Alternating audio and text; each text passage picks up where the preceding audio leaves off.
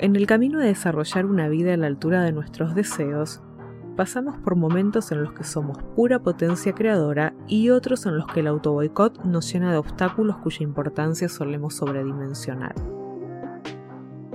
Pensar en el autoboicot para trabajar sobre él no es tan fácil. No siempre es claro el mecanismo por el cual nos autoboicoteamos. De hecho, muchas veces aparece camuflado en falsas virtudes o bondades. Vamos a repasar algunos disfraces típicos del autoboicot y a pensar en las consecuencias de sostenerlo. Una manera típica en la que el autoboicot se disfraza de una bondad es cuando nos volvemos mucho más complacientes con las necesidades de los demás y no atendemos las propias. Por ejemplo, puedes estar disponible para escuchar y acompañar las necesidades de tus afectos y eso convertirse en la razón por la que no vas a hacer ejercicio, o no estudias, o no planificas una alimentación saludable bajo la premisa no tengo tiempo. Vas a poder ayudar muchísimo más a los demás si primero te ocupas de tu cuidado personal. Este disfraz también implica no saber establecer límites saludables y sobrecomprometerse por encima de nuestras posibilidades. Otro disfraz usual del autoboicot es el perfeccionismo. Para hacer las cosas en alta calidad necesitamos del proceso de práctica y aprendizaje. Solo llegaremos al máximo de calidad posible caminando un paso a la vez, cometiendo errores de los cuales aprender. Se aprende a hacer haciendo. No esperes que suceda que un día mágicamente tengas un alto nivel de expertise en alguna disciplina si nunca la practicaste lo suficiente. Empezá ese dibujo, empezá a tocar ese instrumento musical, empezá a leer aquello de lo que te interesa aprender, empezá a vestirte como te gusta. No esperes a que sea perfecto. Lo perfecto se hace, no nace por generación espontánea. Compararte con otras personas es otro disfraz del autoboicot Compararse solo funciona si lo que observamos se convierte en un parámetro de crecimiento. En cambio, si se convierte en un juicio de valor, es parte de nuestro mecanismo de autoboicot para no avanzar en nuestro camino.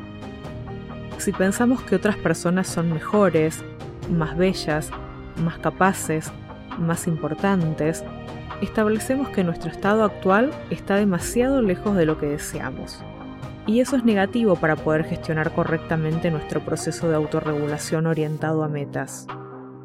En lugar de compararte con otras personas, observa qué características de esas personas y no la persona total se convierten en un objetivo aspiracional para vos.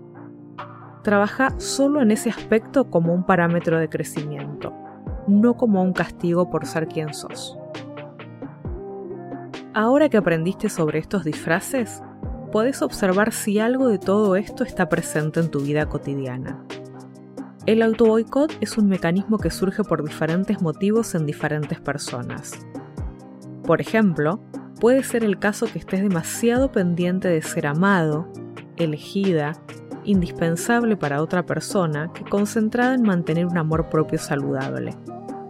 También puede ser que tengamos la creencia de que no nos merecemos demasiado en la vida que tengamos miedo al rechazo de nuestro modo de ser, que estemos anclados en fracasos del pasado, que hayamos recibido críticas de personas significativas en otros momentos antes, y también es posible que lo hayamos aprendido viendo autosabotearse a varias personas alrededor. El autosabotaje suele presentarse en un ciclo bastante regular.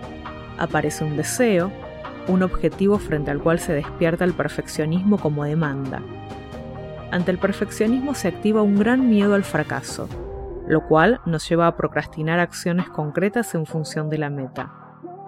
Como procrastinamos, aparece un elevado nivel de autocrítica negativa ya que no estamos haciendo lo que queremos hacer, lo que despierta ansiedad e incluso síntomas depresivos con la consecuente pérdida de autoconfianza. Ahora que nuestra autoconfianza está detonada, aparece un miedo aún mayor al fracaso lo cual sube aún más la demanda de perfeccionismo, reiniciando el círculo una y otra vez sin poder avanzar hacia el cumplimiento de nuestras metas o desarrollo de talentos o crecimiento personal. tenemos la seguridad de que vamos a sentirnos muy mal al fallar y por eso ni siquiera lo intentamos. Ante la posibilidad de la crítica negativa ajena, autoboicotearnos se presenta como una zona de confort. Parece más aceptable fallarse a uno mismo que a los demás cuando estamos desconectados de nuestro valor personal. ¿Cómo rompemos con el círculo del autoboicot? Lo hacemos con una actitud de autorrespeto, cultivando el autoconocimiento y la autoaceptación para una sana y segura autoestima. Recordá que lo perfecto se hace. Abrazá el error como posibilidad de aprendizaje y trabajá en los disfraces de tu autoboicot. Romper el círculo que no te permite avanzar es fundamental para una buena salud física, mental y emocional.